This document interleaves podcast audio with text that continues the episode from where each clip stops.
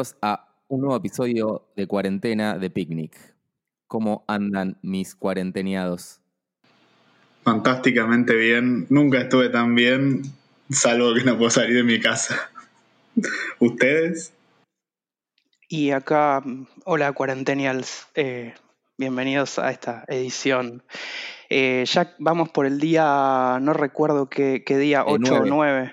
Nueve. Eh, no sé si les pasa, pero estoy perdiendo la noción del tiempo. Eh, como que los días ya no tienen sentido. Todos los días son un híbrido entre lunes y domingo, ¿no? Totalmente, es como que no se puede distinguir. Me, sí me pasó lo de, lo de perder el sentido del tiempo, de qué día es, me pasó varias veces. No sé si el híbrido de lunes y domingo coincido tanto, pero lo de perder la noción, to- demasiado. Tremendo. Bueno, sí, el, el jueves yo pensé que era, que era viernes, lo cual hizo que el viernes sea un día más difícil. A mí me pasó al revés. Yo el- todo el viernes pensé que era jueves y tenía una entrega para el viernes y pensé que tenía todavía un día más Excelente. y no la tuve. ¿Y la entregaste? Por suerte llegué, pero como que si hubiese dejado todo para el otro día, pues total era viernes, cagaba fruta mal. Perfecto. Están, están eh, trabajando fuerte, poco, igual. Eh, yo estoy trabajando algunos días muy fuerte y otros no tanto, pero más que nada por, por la naturaleza de lo que estoy haciendo. Pero creo que si no estuviera, no tuviese nada que hacer, eh, no, no la estaría pasando bien. Claro, o sea que la, la venta de cocaína, digamos, varía dependiendo del día. No todos los días son iguales, sí. Sí, sí. Hay unos Ah, días que hay que, que coordinar el delivery mucho más y a veces los rapis no quieren llevar la cocaína. Uy, después estaría bueno que nos cuentes sobre cómo la cuarentena cambió la entrega de drogas. Vale. Bueno, eh, sí, no. eh, Disclaimer, yo por si acaso trabajando- no vendo cocaína. Hablando de deliveries, eh, me llegó la tele. Para todos los oyentes que estaban preocupados del episodio anterior, eh, me ha llegado la tele. O sea, no llegó en épocas normales, sí me llegó en cuarentena. Me muy llegó bien. ayer. ¿Y ya hiciste el unboxing? ¿Lo subiste a Hice, redes? hice el, hice el unboxing. No, no, porque me di cuenta que es muy difícil fotografiar una tele. No tiene, no tiene ángulos interesantes y además, eh, si no le pones algo al lado, no se nota su tamaño tampoco. Ok, ok, estoy pensando en objetos que puedes poner al lado de la tele. A mi perro. Pero es linda la tele. eh, es un rectángulo negro. No, bueno, hay teles más lindas que otros. Estéticamente, es linda. Eh, es sobria, ni, ni, ni muy, muy, ni tan, tan. O sea, podría ser horrible, podría ser más eh, canchera, pero Bien. es del Jeep y que el Jeep dentro de todo tiene unos diseños copados a nivel objeto. Ok. Ah. No es Apple o Brown, pero están ahí cerca. Yo esta semana me, me compré el Counter 1.6, empujado por alguno de los chicos de- del grupo del Cocinando. Y hoy me bajé el Global Offensive, que es el Counter nuevo. Y jugué 25 minutos y comí balas como un campeón. Yo estoy hecho recapo, eh, podemos jugar. Yo al counter normal no puedo jugar porque Mac, pero al Global Offensive sí. Ah, después Ah, metemos. Yo estoy Sí, sí, jugando full al 1.6. Eh, eh, estoy, o sea, no sé si les pasa, pero es como volver a, a la secundaria. Sí. Esas tardes de ciber. Es, es todo ese tiempo perdido. Recién me acabo de bajar el Age of Empire 2 Uf. porque lo encontré HD para, para Sí. Mac, que es la... pero le hago doble clic y no pasa nada. Oh, pero lo, eh, por Steam o, o por Beiro y Torrent, como dice Calori. Beirut y Torrent a full. No, en Steam no está. En Steam no está para Mac. Ah, oh, qué tristeza. ¿Y por qué no con tu máquina mega ultra poderosa instalás una máquina virtual de Windows y jugás? Va a andar bien. Porque me da mucho paja, boludo. Ay, es como O sea, si, la cuarentena Iván. sigue, lo hago. Tipo un bootcamp, algo de eso.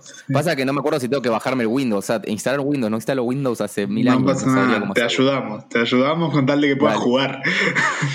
Claro. Todo sea por el juego. Terminé el Last of Us, eh, así que estoy contento. Fue mi tarea de cuarentena. ¿Lo jugaste en la nueva tele? No, llegó a la tele cuando lo terminé. No. Lo Qué puse triste. porque, porque encima está optimizado para HDR, así que quería ver, se ve bastante mejor, pero bueno, tampoco. tampoco es la gran cosa. Eh, lo que sí está bueno, puse, no sé si vieron el documental Samsara. No. Es un documental que está grabado en Filmico, tipo super, super pro, eh, y después pasado a 8K y después bajado a 4K, y, y fue como el primer film que se presentó en festivales en 4K. Y boludo, lo pones, lo pones y es un orgasmo. Es, es, como esos que ves cuando ves el, el testing en, el, en la tienda, ¿no? En el comercio. Se ve así. Sí. Ah. Pero esto es contenido como... de, de, verdad, no es una falopeada. Sí. Exactamente. Ah, me encanta. Y, y, eso fue porno. Y también vi. Estaba viendo la serie Hunters de Amazon Prime. Sí. Y la venía viendo en mi tele anterior. Y en esta tele, boludo, la profundidad de campo es alucinante. No sé qué es la profundidad no. de campo, pero me alegra que tengas buena profundidad es, de campo.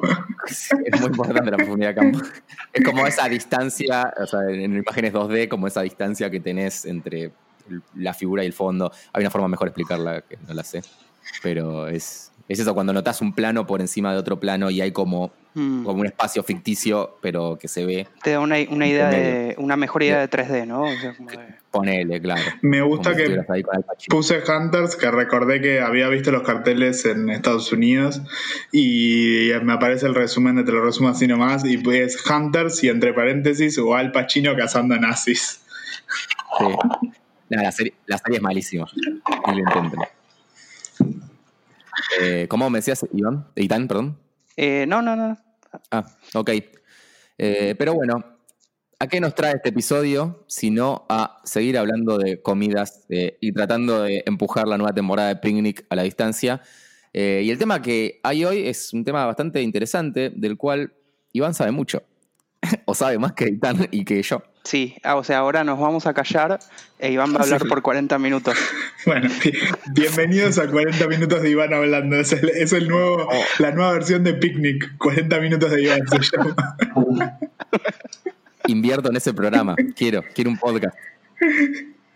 Bueno, vamos a hablar de ceviche. La mayoría de nuestros oyentes imagino que por lo menos saben lo que es o están cerca de, de saber lo que es.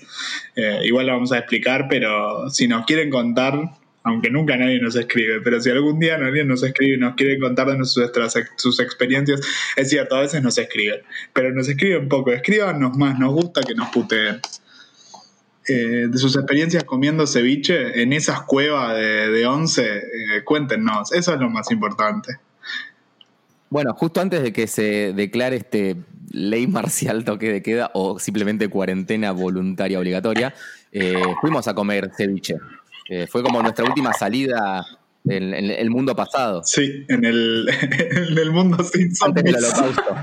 Claro, antes de que los zombies estadounidenses. Los zombies en realidad son los jubilados que siguen saliendo sin miedo a la muerte. Lleno, Hay muchos lleno, jubilados sí, temerarios. lleno. Pero yo ayer eh, fui a, al súper y, y, era, o sea, había gente haciendo cosas como de primera necesidad, tipo ir al supermercado, pasear al perro, y después gente de tercera edad paseando, charlando las entradas, como si nada estuviese pasando. Lamiendo varas de metal, lamiendo barandas. Sí, chupando el piso, no, no entendía bien lo que estaba pasando. Es como una forma de eutanasia, ¿no? Tipo, se, se quieren ir. Igual, yo qué sé, hay, tendremos que llegar a esa edad para ver si quizás nos chupa un huevo como ellos. Sí, yo reflexionaba y decía, bueno, pero por ahí los tipos están reaburridos y realmente ya vivieron suficiente. Dicen, bueno, mira, loco, yo me, me voy a ir, pero me voy a ir como yo quiero. como que valoran una más banda de escalera. Claro.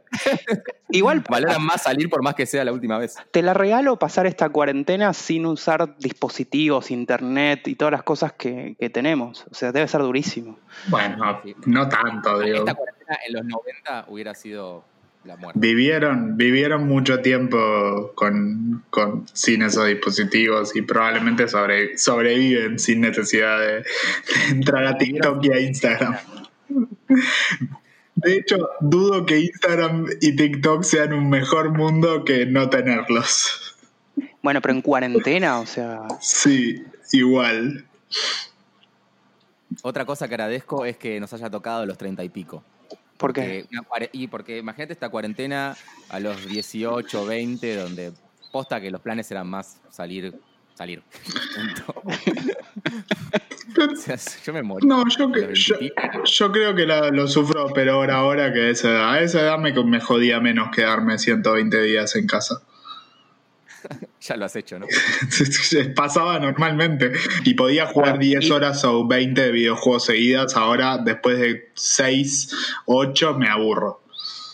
Claro. Mal, eso es verdad, sí. Eh, me acuerdo, claro, los veranos entre la escuela eran cuarentenas para nosotros. Exacto. Sí, era como ahora. Por eso dije, es como volver a la adolescencia. Tres meses jugando al Sims. Bueno, volvemos al, al tema que nos trajo.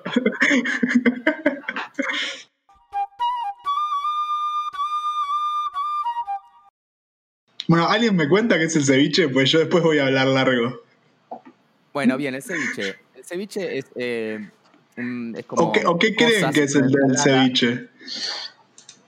Eh, bueno, yo pensaba que el ceviche era un, era un, un corte de, de pescado, era un, pesca- era un pescado el ceviche. Tipo, pesca- comés trucha, comés ceviche, Ok. comés helado. eh, pero bueno, después de un viaje a Perú entendí que era eso. Como que Una forma de cocinar, podrías decir. eh, ahora vamos a ver sobre, sobre cocinar o no, pero eh, vamos, po- podemos verlo ahora mejor. Eh, no, parece que, o sea, no es cocinar porque cocinar tiene que ver con cocción y con calor, parece, y no es cocinar, pero sí hace, digamos, desnaturaliza proteínas que es parecido a lo, digamos, es algo que también hace el calor, pero lo hace distinto, o sea que no es que cocina, pero sí modifica la proteína. Ya de por sí, si agarras un pescado que es más un poquito, es blanco pero oscurito, y lo dejas un rato al limón, vas a ver que afuera se pone, se pone más blancuzco. No sé si alguna vez le- lo, lo vieron ese efecto. Y un Eso poquito más durito también. Eh, ¿cómo- nos había contado. Quique nos había contado una forma de darte cuenta que el sushi estaba muchas horas de, de haberse sido producido, es que empezaba a cambiar de color Bueno, el pescado. Pu- puede, ser, puede ser ahí que en contacto con el con el aire en ese caso y o del, o del lado que está tocando el arroz también eh, tiene sentido. O sea el vinagre tiene el mismo efecto que el limón en el ceviche. Ahora vamos a decir que es el ceviche pero no importa. Eh, y y entonces hace esa desnaturalización. Y aparte lo vuelve un poco más firme parece ¿Y, se, acuerdan cuál fue la, primera vez que comieron ceviche? ¿O el más rico que comieron? Eh, yo no, tengo mucha experiencia. Acaba de pasar un autopistero. Yo no tengo mucha experiencia en ceviche. La primera vez eh, fue en Máncora, en Perú, es al norte, cerca de, de Montañitas, en Ecuador. Y era un ceviche ahí que te servían en la playa. La verdad no, no lo recuerdo muy bien, pero también era una época de mi vida, creo que 19 años, donde me chupaba un poco un huevo la comida. ¿Y vos, Aitán? Eh, yo la primera comí un, un ceviche casero en, un- digamos, en la casa de una familia que no era peruana ni mucho menos. Eh, estaba bastante bien logrado, pero la verdad que no tengo mucha experiencia con, con el ceviche. ¿No eran peruanos ortodoxos? ¿Cómo sería un peruano ortodoxo? no sé, como muy peruano, como que sabe hacer un alto ceviche. Ah, claro, claro. Me encanta el peruano ortodoxo. No, hoy, hoy vamos a tratar de no ofender a la colectividad peruana, pero quizás no nos salga. Es probable que ofendamos a varias colectividades. Necesito que Aitana haga su imitación de peruano ortodoxo. Mejor, mejor no. No sé de qué estás hablando, Andy. Vale.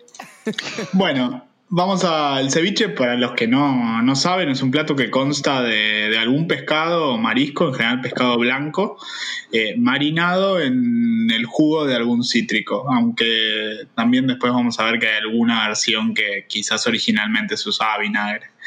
Eh, y después en el, en el ceviche tradicional peruano, o sea, como la receta más básica, eh, además de ese jugo de limón o lima o el limón que sea para, para hacer el ceviche, se suele, se suele agregar cebolla morada, algún chile picante, eh, que, se, que en tigre morado se lo olvidaron, y sal y cilantro.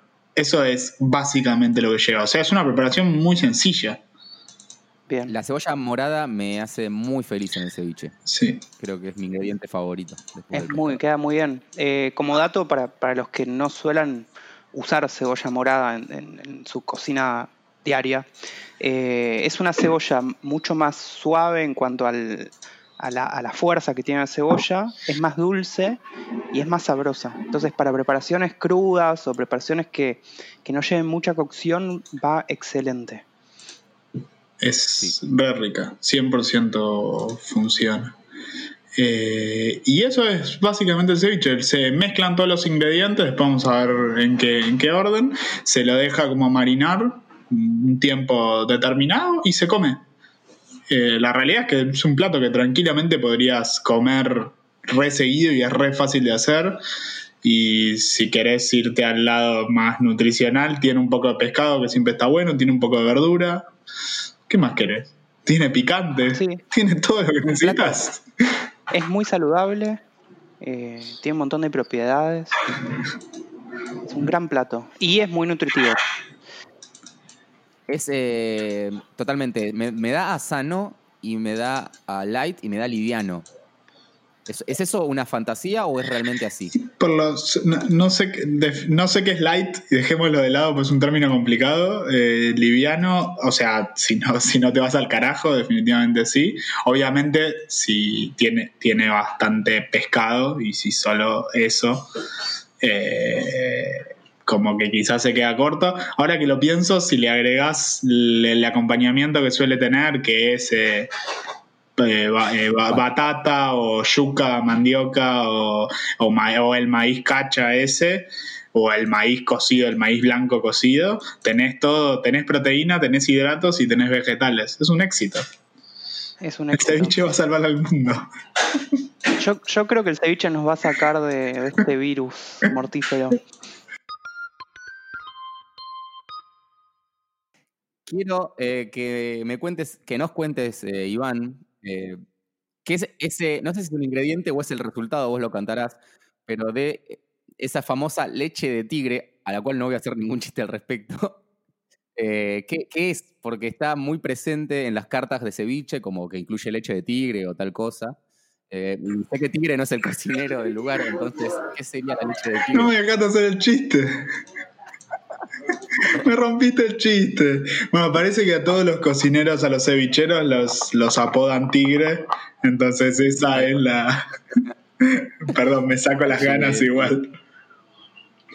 Bueno, la leche de tigre es el, es el juguito que queda de, de, cuando haces el ceviche.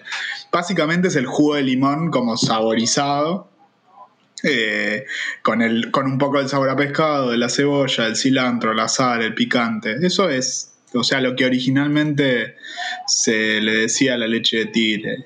Eh, o sea, es el resultado, es, eh, como el, no sé, el fondo de cocción de otro plato. Como, como si el locro tuviese nombre la parte líquida. Sí. Leche de gaucho. leche de cualquier cosa termina siendo. Eh, Sí, o sea, sí es como ese subproducto, si se quiere, eh, pero parece que después como que se transformó en, una cosa, según lo que estuve leyendo, una bebida reconstituyente, parece que te levanta, quizás te levanta la resaca, no sé, habría que ver tomarlo con resaca. ¿Uno tomó leche de tigre con resaca? No, pero sí escuché mucha gente que, que, o sea, gente de Perú que, lo usaba para, para la resaca. ¿Se, comercializa solo o, viene sí en el ceviche? O sea, ¿hay botellas de leche de tigre? Me parece que, o sea, no, mentira, no lo sé. Seguramente debe haber algún producto. De, ahora estoy buscando justo en este momento bebidas y sé que si quieren tirarme, rellenar el espacio mientras googleo, por favor háganlo. Perfecto. Bueno, otra bebida típica de Perú es la chicha morada. No sé si oyeron hablar. Eh, viene de, la chicha, del choclo, ellos tienen como muchos tipos de choclos. Eh, uno es morado y hacen como una bebida de, esa que también tiene propiedades curativas y porque es un fermentado puede incluso eh, embriagarte más mucho. Es muy dulce y muy refrescante. Parece que... Parece que sí hay, o sea, no, no sé si no encontré así rápidamente que se venda, pero sí que, que como que se prepara como una preparación por separado, eso era lo otro, que a veces como que se hace el ceviche, especialmente hoy vi una receta en La Mar, que es uno de los restaurantes de Gastón Acurio, que es un tipo al que la gastronomía peruana le debe eh, estar en el lugar que de, privilegio que está, entre otros, pero, pero él es uno de los principales promotores de la gastronomía peruana. Tiene 870 millones de restaurantes y debe tener 870 millones de dólares. Eh, y que, no son tan rentables. Me gusta tu matemática rápida. no importa. este tipo no fue no, no, estuvo cerca de ser presidente de Perú? Creo que en una época como que, no sé si estuvo cerca, pero como que estaba la idea de postularse o algo así. Quizás en algún momento... Le pedimos a nuestros oyentes que son analistas políticos de los peruanos que nos eh, sobre este tema. Eh, lo que pasó es que lo que ellos, lo que ellos hacían es que eh, como que ponían el pescado, le ponían un poco de sal y después le agregaban la leche de tigre directamente, que la habían hecho por separado. Y era otra receta con combinación de cosas. O sea, era como otra forma de hacer el ceviche más tradicional, que es lo que vamos a, charlar en un ratito. Pero esa es la, onda. Así que, nada, sigan haciendo el chiste, por favor. Me parece que eh, si bien es cada vez más políticamente incorrecto el chiste, eh, sigan haciéndolo, está buenísimo. Eso es la leche de tigre, es hacer el chiste pelotudo cada vez.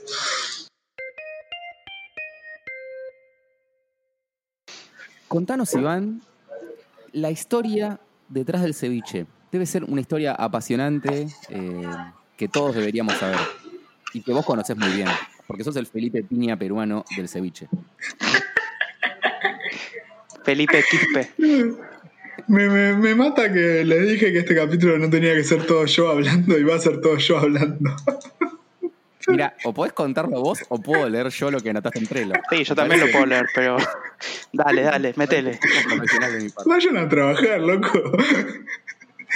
Eh, bueno, parece que el ceviche eh, no tiene un origen claro, por lo menos hay como 70.000 versiones. Yo encontré dos que eran como interesantes para analizar. Una que la palabra ceviche viene, o sea, como que muchas de las versiones están basadas en el, en el origen etimológico de la palabra, o sea, de dónde viene la palabra ceviche y una viene de Iskebech o Iskebech o algo así, que es escabeche en árabe o, una derivación del árabe o prederivación. Eh, todos saben lo que es el escabeche, ahora Itán nos va a explicar. Bueno, gracias Iván por, por tirarme esta tarea tan fácil. Básicamente, lo que yo tengo entendido que es el escabeche es, una forma de conservación de alimentos que se usaba cuando, cuando no había heladera, que básicamente es en vinagre o en algún medio ácido. Eh, y eso, o sea, son.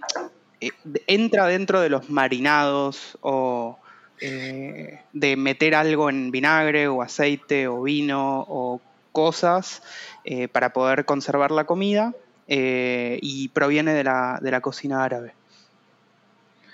Muy ¿Se sabe cómo llegaron los árabes a Perú o no? En camello, Andy, por favor. Sí, tenés razón. Camellos que nadan. camellos voladores. Bueno, parece que, o sea, parece que los árabes que estaban en la región de Española, que después llegaron a, a América con las conquistas subsecuentes o los viajes subsecuentes, eh, así llegaron los, los árabes, o árabes que vivían en España, o alguna mezcla así. Y, y parece que los españoles hacían como un plato, un escabeche, donde metían el, pescado en vinagre para conservarlo como recién muy bien explicó Eitan, muy bien leyó el trelo y le metió onda además, así que puntos extra para Eitan.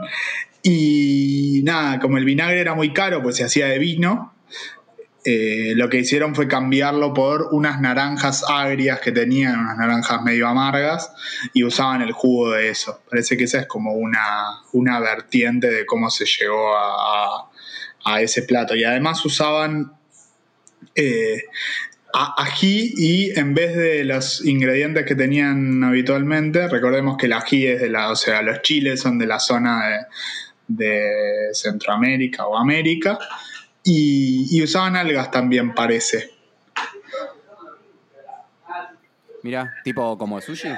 Claro, un, algún tipo de alga. Eh, las algas parece que son como superalimentos recontra nutritivos y demás. Parece que las algas junto con el ceviche van a salvar al mundo. Y los grillos molidos hechos harina. Y la harina, la harina de grillos. Después no va a haber grillos y vamos a alargar una, una, una plaga de tiburones para comerse a los... tiburones veganos. Y después parece que otra historia, porque esa diría que el ceviche es de origen español. Me, acuerdo que había un artículo que estaba leyendo muy, muy clickbait que decía el ceviche es español, lo siento Perú. Y después decía, bueno, no estar así en la primera línea del artículo. Clásico. Eh, ¿No hay una pelea con Chile como pasa con el pisco? No que yo haya visto. Eh, lo que sí hay varios lugares que tienen como su ceviche. Yo comí uno en México y no tenía nada que ver con el de con el peruano y me pareció bastante feo el que yo comí. Mira, yo quería decir eso. En, México comí mucho ceviche porque te lo ofrecían en todos lados y era una buena alternativa a cosas más picantes y, mortales. Y, me, era riquísimo. A mí me, pasó, me pareció que era muy rico. ¿Y era como el peruano, el que, el que comiste? A ver, el que comí en Perú era en un lugar muy cutre, entonces no estaba bueno. Eh, bueno, pero Era muy, muy turístico, muy era como comerte una hamburguesa en un parador de Mar del Plata, qué sé yo, una garcha. Eh, y en México eran bastante más fancy los lugares, así que por, e, ya creo que por la materia prima estaba más rico. Yo probé uno eh, en, en, la zona de la costa eh, que era con, no sé si con camarones o langostinos, y arriba de, una tostada, ellos le llaman tostada una especie de pan frito muy finito, como una especie de tortillita frita. Sí.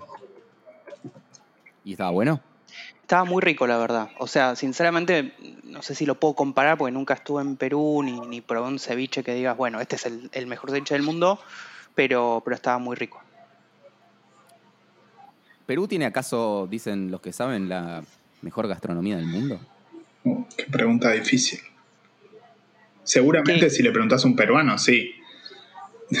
¿Qué se definiría, o sea, por, qué sería la mejor? O sea, eh, probablemente eh, es parte del trabajo de, Gastón Acurio, eso. Eh, el, brandear a, la, comida. Pero sí, sí lo, sí lo que creo que tiene es esto de que hablamos del ceviche, que es muy, eh, muy completo y muy eh, nutritivo. Y eso lo hace una muy buena gastronomía.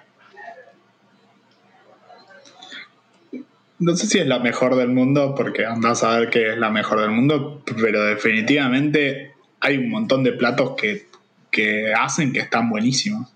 O sea, que son muy ricos. Tienen como un lomo salteado que es medio conocido también entre, entre los peruanos. Y, la cuy con papas fritas, que es como esa rata gigante que la fríen todo, la hacen al horno. Nunca comí, pero vos sí. No, yo no, no, no comí. Ah, pensé que sí.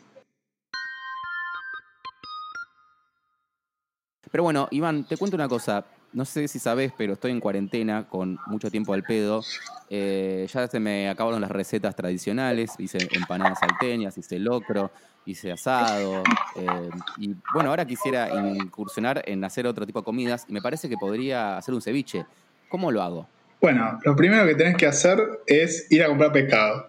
Sé que estamos en cuarentena, que la vida está complicada, pero sin pescado no vas a hacer ceviche estilo peruano. Puedo comprar esas bolsas congeladas que venden en el Carrefour, no sé, bastoncitos de merluza y los abro y le saco la merluza de adentro. Mm. Sí, podés, pero te, vas a suicidar. No va, no va a estar bueno eso. Creo que para, para, para hacer un buen ceviche tenés que tener de base un buen pescado que esté fresco, que no haya sido congelado. Me parece que es re importante, en, en este caso particular, que el pescado sea de primera. Claro. Tengo chorizo en la heladera, no lo puedo reemplazar por chorizo. En teoría. Después vamos a hablar de ceviche, ceviches mágicos, pero en teoría podrías meter un montón de cosas. Lo que no va a pasar, por ejemplo, con chorizo, que si lo comes crudo probablemente te mate o esté más cerca de matarte. Eh, pero si lo cocinas. Bueno, bueno, supongamos que tengo el pescado. Hay que partir un pescado fresco. Es clave. Sí, sí, de hecho tengo una pelo pincho en la terraza donde tengo un criadero de, brótolas. Bien. O sea que el pescado lo consigo ahí. Ah, qué buena salida económica para esta época. Entonces agarras esa brótola, le sacas los filetes y los cortás en cubitos. Tipo, si agarras el filete del pescado, haces cubitos más o menos del mismo tamaño y a eso le vas a poner un poco de sal, un poco de cilantro, unos chiles frescos cortados en rodajas. Si no querés picante, pues, bueno, nada, ponele igual, no seas rompebolas. El ceviche tiene que picar un poquito, no tiene que mortarte, un poquito. Eh, y cebolla morada cortada en juliana, que son tiras finitas. Hasta ahí estamos, tipo, mezclaste pescado, le pusiste sal, cilantro, chiles y, y cebolla. Después le metes jugo de limón o jugo de lima. Acá en Argentina es difícil conseguir otro tipo de limones. O puedes mezclar la mitad de lima, mitad limón. Y eso es todo. Si no quiero ir a la verdulería, ¿puedo ponerle Minerva, por ejemplo? Sí, podés después no te lo comas, tipo, lo agarras la Minerva, se la pones y todo eso lo tiras a la basura, así como bien. O, o al inodoro si querés destapar la cañería. Perfecto. Pero es bueno igual, tipo, no, no tenés bueno. Entonces, vamos a hacer la, receta de, ceviche de cuarentena. Es agarras un chorizo, lo salteas un poquito. o los bastones congelados de pescado rebozado. O los bastones de pescado rebozado. Le echas un poco de sal, que me imagino que tenés. Si no tenés cilantro, agarras cualquier hoja de árbol o lo que tengas cerca, lo cortas. Si no tenés chile picante, le pones ají molido. Y si no tenés cebolla, bueno, nada, está complicado. Eh, a eso Minerva y tenés el mejor ceviche de cuarentena del mundo. Y quizás después tenés que ir a, los, a la guardia que va a estar atestada de gente con coronavirus, así que quizás pasa, paso. Eh, bueno, entonces volvamos a la receta tradicional. Hiciste toda esa mezcla y ya está. La puedes dejar macerar desde un ratito, dos, cinco minutos, hasta media hora, una hora, una noche entera. Cuanto más tiempo lo dejes macerar, más ácida va a ser la, preparación. Y después lo acompañas con las cosas que ya dijimos, con el maíz ese tostado, eh, un poco más de cebolla, no, digamos, no en la, en la maceración, batata o, mandioca y estas. eso, eso quería consultar. ¿Cuánto tarda, o sea, entre que le pongo el limón ¿Tengo que dejar un espacio para esta falsa cocción o, ya le puedo poner limón y me lo como? Parece que como la tendencia ahora es que se cocine menos, o se, perdón, no se cocine, ya dijimos que se macere menos, que se sienta más el gusto al, pescado, como respetando el producto, pero si le preguntás a una mamá o abuela peruana, quizás hacía la receta dejándola, dejándolo macerar toda la noche, por ejemplo. Siempre refrigerado, ¿no? Sí, quería preguntar, eh, o sea, el pescado, eh, por ahí es una pregunta más para un científico, pero eh, ¿se puede comer pescado crudo así a lo Gollum, tipo sin que te pase nada? Parece que, si encontrás el anillo único y lo, y lo llevas hasta Mordor y lo tirás, el ceviche vuelve. Qué chiste de mierda. Em, parece que no es tan grave, con las posibilidades de que te enfermes comiendo pescado crudo son bastante menos que si agarras pollo, por ejemplo. Claro, claro, entiendo, entiendo. Perfecto. Porque el pescado está abajo del agua y se limpia. Es obvio. Es obvio, lo dijo un científico. Damos datos tan verídicos acá.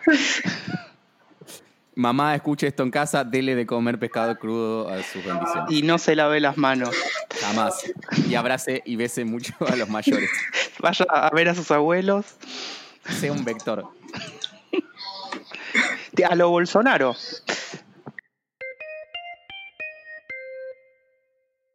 Quisiera también saber, eh, porque tenemos una gran audiencia de, de gente que no come carne o proteína animal.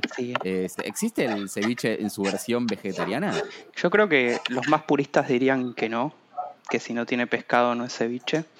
Pero la realidad es que ceviche también puede ser una especie de concepto, forma de cocción o no cocción, pero una forma de, preparar un plato y un estilo. Entonces, eh, hay otros que, no son tan puristas que creen que sí, que simplemente utilizando ingredientes parecidos a los que se usan en el ceviche sin, sin el pescado, quizás agregando algunos, algunos ingredientes más como para darle textura. Por ejemplo, eh, hay un ingrediente que, que, a Iván le encanta, que es el coliflor, eh, que se le puede agregar cortado en cubitos. Y eso, te puede dar una especie de emulación al, al pescado. Pará, pará. ¿Cómo emulas pescado con coliflor? El coliflor tiene como una, un olor a pescado podrido, ahora que lo, que lo mencionas, Seitan, ¿es verdad? El coliflor, el coliflor mal cocido tiene olor a pescado podrido. Claro.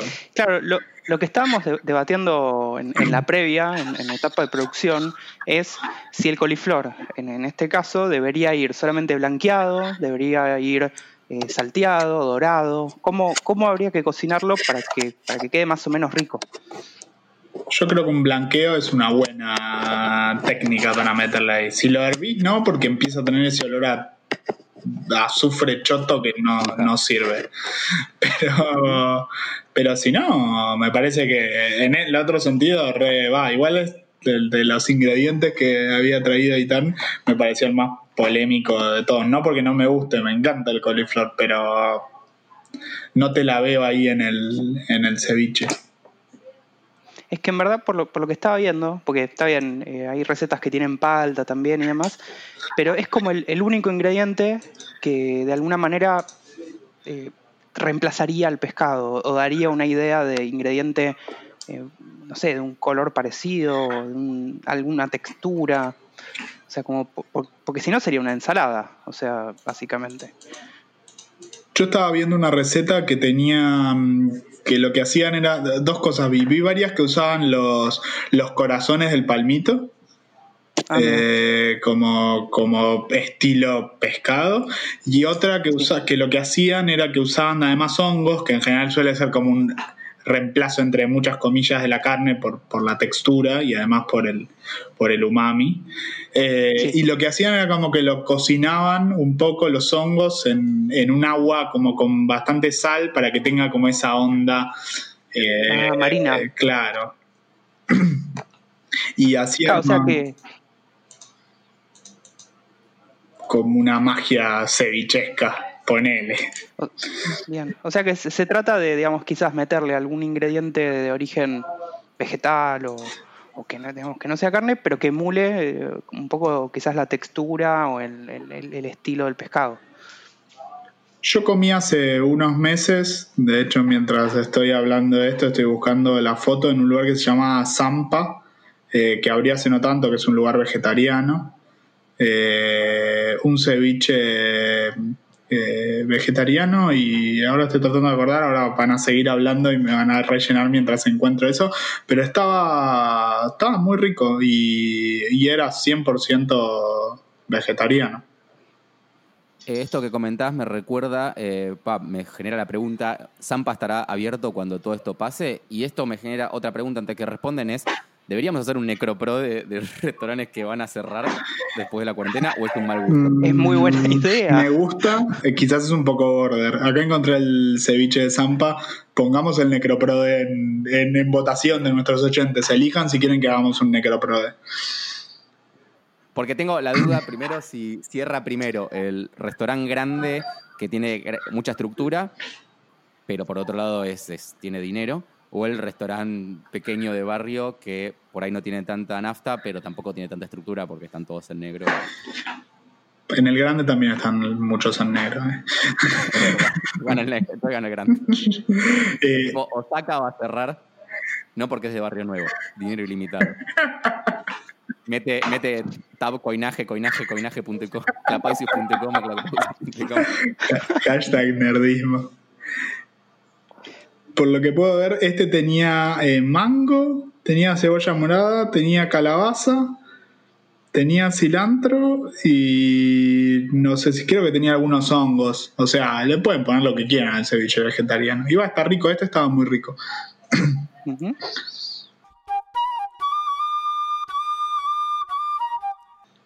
Y contanos, Iván, sobre eh, porque todo se puede fusionar en este mundo moderno de las reversiones, eh, con Soda Stereo. Eh, ¿Existe tal vez el ceviche sufrió una especie de, mashup, de, de reversión? No, parece que eh, que los hay, hay, una, hay una inmigración japonesa que vino a, Perú, que lo que finalmente va a darles origen a la, a la, a la cocina Nikkei. A finales del siglo XIX llegaron los primeros inmigrantes japoneses de Okinawa, de la isla donde era el señor Miyagi. Sí. Eh, y, no es también donde. No, ah, no, Okinawa no es donde surge lo que después fue Nike. Tendría que volver a leer el libro. Ah, no sé. Que Nike primero importaba zapatillas de Japón y creo que eran de Okinawa. Pues es del lugar del señor Miyagi también. Eh, es, una isla donde, donde venían los, digamos, esos inmigrantes japoneses que se establecieron en Perú y Gastón Acurio otra vez contaba una anécdota que decía que los hijos de esos inmigrantes iban a la casa de sus amigos peruanos y, y después cuando volvían a sus casas le decían, mamá, mamá, el sashimi que comen mis amigos peruanos le dicen ceviche. Y eso como que empezó a, generar como una especie de fusión donde esas mismas familias japonesas le agregaban ingredientes japoneses al, ceviche y como que así nació el ceviche Nikkei. Todo esto es anda a chequearlo a la concha de la lora. Pero pero algunos ingredientes que usan son, eh, le agregan como jengibre, salsa de soja y aceite de sésamo.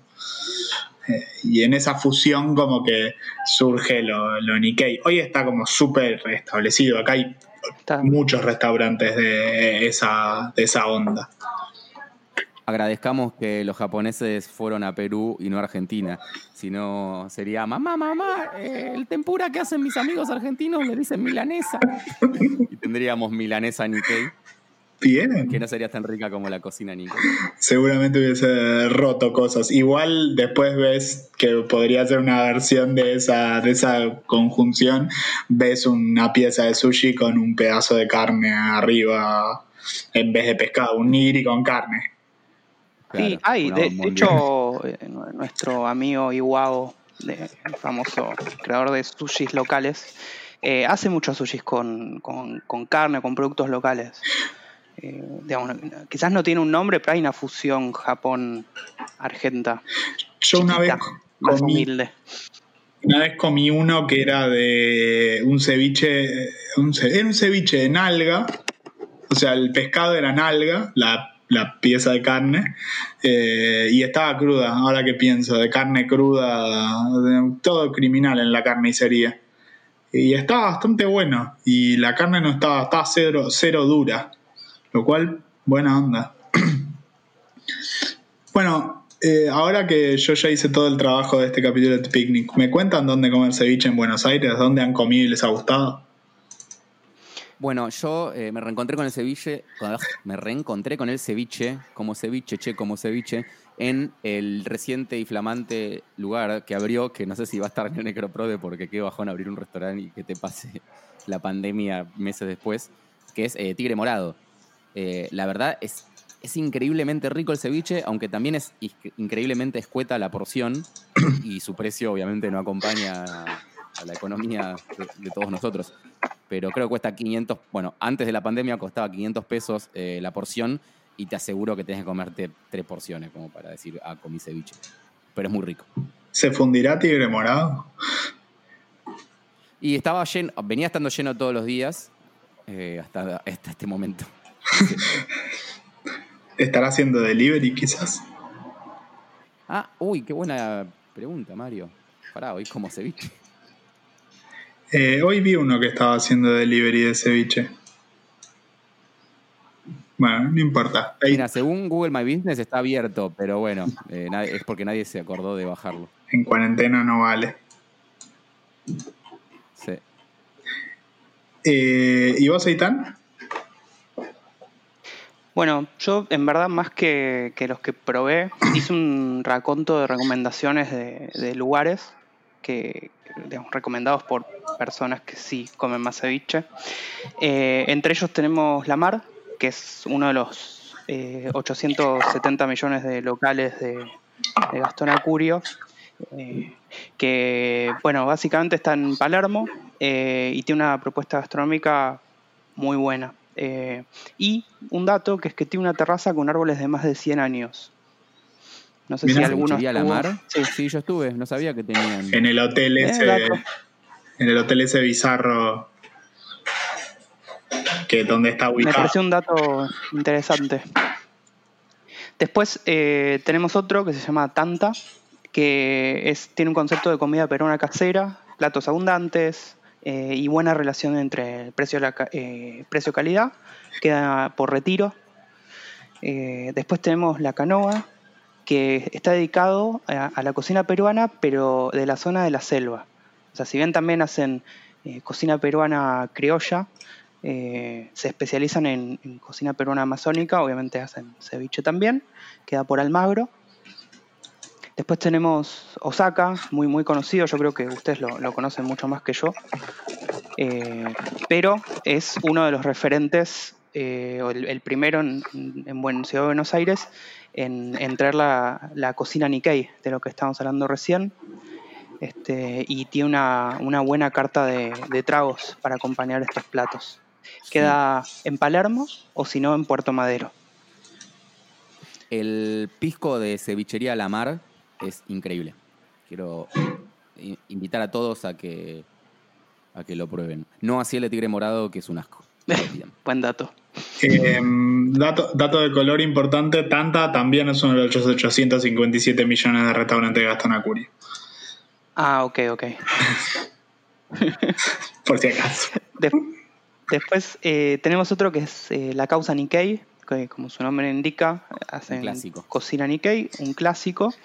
Em, básicamente, bueno, cocina peruana mezclada con cocina japonesa, reversiones, eh, platos coloridos, abundantes y precios accesibles. Eh, queda también por Palermo. Sí, a veces fui en una de esas semanas de, no sé, de restaurantes que hace la ciudad, que te hacen como un precio fijo y vas. Sí. Y la verdad está, está muy bien, estaba rico. Yo había ido un par de veces, creo, hace unos años, cerca de cuando había abierto, creo que había una, una sucursal en Recoleta y las primeras veces había comido bien, después como que fue perdiendo un poco de la magia. Bueno, ahora que si sobrevive, habrá que volver a probar. Quiero, quiero recomendar eh, un postre, ya que estamos hablando de comida peruana, que incluso en Tigre Morado lo tienen y es muy rico. En la causa Nikkei también lo comí, pero no lo recuerdo tanto. Que es el suspiro limeño. Eh, no sé si lo probaron. Eh, sí, yo he comido, pero no, no sé si particularmente me llama mucho la atención. Contanos cómo ah. es. Bueno, es como un Jimmy, boludo. Es un, merengue. Te iba a decir eso, es, es un Jimmy, boludo. Es un Jimmy. No, no me parece. morado es, un, es una invitación a, volverte diabético y feliz. Ah. Como no podés más, boludo. Es muy, es muy rico. Muy rico, no puedes parar de comerlo, te empalagas a la tercera cucharada, pero necesitas seguir. ¿Tiene el nivel del flan de Proper? No, no, es, otro, es otra cuestión porque es otra textura. Bien. Incomparable. No, yo porque decías lo de lo que es muy dulce y muy potente. No, o sea, creo que el suspiro limeño es más empalagoso que un, que un flan. Porque es como, no sé cómo decirte, es como merengue de azúcar, boludo, no sé. Estás comiendo azúcar a cucharadas. Acá estoy viendo que tiene leche condensada, leche evaporada, que son las dos cosas dulces, la leche condensada ultra dulce Después tiene merengue, claras, nada, cosas más normales. Pero tiene leche condensada y leche evaporada. Eso, eso suma a su, a su estilo Jimmy, por eso. Sí, re. Pero bueno, o sea, digamos, quizás tiene algo que ver con un, flan, porque tiene huevos, tiene leche. Sí. es como un eh, flan eh, pasado por la mini pimer, ponele. Claro, un flan cipiado, como dice Andy. Y, si yo tuviese mi propio restaurante eh, de comida peruana, te lo serviría como en un vasito con patitas, tipo los Jimmy viejos. Ah, eh, monstruo. Es que no, no se llamaba Jimmy. Ah, era. Ah, pero sí, que era una marca de, postrecitos también. Era una marca re menemista, noventosa, venida de Miami. Sí, sí, sí. ah, ¿el Sandy no era? No, ¿no? No, sí, el, Sandy... El Sandy, chabón, lo tengo acá. Lo tengo acá. Eh, retro Infancia, postre Sandy, Jimmy y Fifi bueno, no sé cuál es la que, atribuye la imagen. A ver, porque el Sandy para mí era. Ah, sí, tenés razón. A ver. Eh, era el que... lo que habrá costado la matriz para hacer que ese packaging tenga patitas, ¿no? Es como. Era el, lo más, el costo el costo de producción era solo las patitas y lo demás era barato. Creo que ese postre era Fiti. Fiti, sí, exactamente. ¿Cómo se escribe Fiti? Bueno, F-I-T-Y. Un clásico de la comida Nikkei. Claro. Ah, ah, uh, me encanta el Fiti. Quiero comer Fiti. Ya no existe. Se puede hacer seguro. Pu- Puedo meter una recomendación de esos lugares más, dos lugares más cutres, eh, más, del, más del pueblo. No recomendamos ir a la conga, es una mentira, o por lo menos nosotros no tuvimos una buena experiencia. Si bien su ceviche no era feo, Eh, pero La conga está buena para decir, bueno, voy a comer mucho ceviche a bajo precio, está perfecto. Pero no vale la experiencia de hacer la fila. Sería como de- ceviche a granel. Sí, todo el ceviche que pueda comer. Quiero recomendar el ceviche de la Catedral del Pisco Sour. Primero, porque era muy rico, pero segundo, porque cualquier lugar que se llame la Catedral del Pisco Sour tiene que ser un lugar maravilloso. Y a veces hacen show mientras estás comiendo. ¿Qué más ¿Hay querés? misa? Eh, la procesión. pastor que. Hay misa cevichera. ceviche. Uh, me encanta. Y después quiero recomendar otro lugar cutre, Puro Perú en Once, también muy rico ceviche. Eh, más, más del pueblo son estos lugares, no, no como a la mar que a- al pueblo le pegan un tiro en la cabeza. Sí, la mar no es para el pueblo. Para los oligarcas que, que Los que viven. ¿cómo, se llama el barrio peruano en la capital que son todos multimillonarios? No lo sé. A ver. Eh, y, y después, acá hay uno más, uno más anotado, calculo por ahí tan, Quechua Rest, que dice que está en Almagro, sirve el ceviche en mi barrio, que me gusta el nombre, que está elaborado por, con pescado, calamares, langostinos, eh, cebolla, jugo de lima, y ahí viene acompañado de chicharrón. Mm, qué rico el chicharrón. ¿Les gusta el chicharrón? Es rico. No, no Eh, he comido muchas no sé qué veces, es. pero es rico. Eh, Es un chicharrón. es como la... Es la piel del. Por ejemplo, Ah, de del. los chorizos o algo así, ¿no? No, no, es la, la piel, por ejemplo, del cerdo que se fríe. Ah, no, no me Se gusta. hace como. Es como un. Es como una snack. panceta, pero más gordo. Sí, ¿Como una ta- qué? Una panceta. Es pura grasa acá, o va, Claro. de- depende como Sí, la No versión. Es grasa frita. ¿Cómo puede estar mal eso? Es lo que me recomendó el doctor. De hecho, hay una versión que es cuando tipo, viste que agarras un pedazo de grasa y lo pones para que pues, como que libere la parte de la grasa y quedan como unos pedacitos. Ah, sí. Bueno, Como que se reduce. claro, eso lo sacan y después eso lo fríen de vuelta y eso es el chicharrón también. Excelente.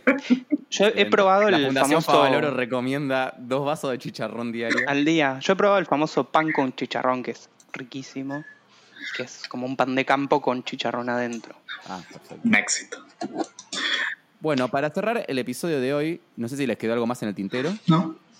¿no? Perfecto. Quería recomendar una película que sé que no recomendamos películas, pero me pareció que viene al caso, sobre todo si estamos en cuarentena y al pedo. Más como que maneja las dos temáticas, temática cuarentena y temática comida, que es eh, El Hoyo, que es una película española que está ahora en Netflix. ¿Es Eh, porno? No, no, no. Parece. Es un nombre simpático, pero no.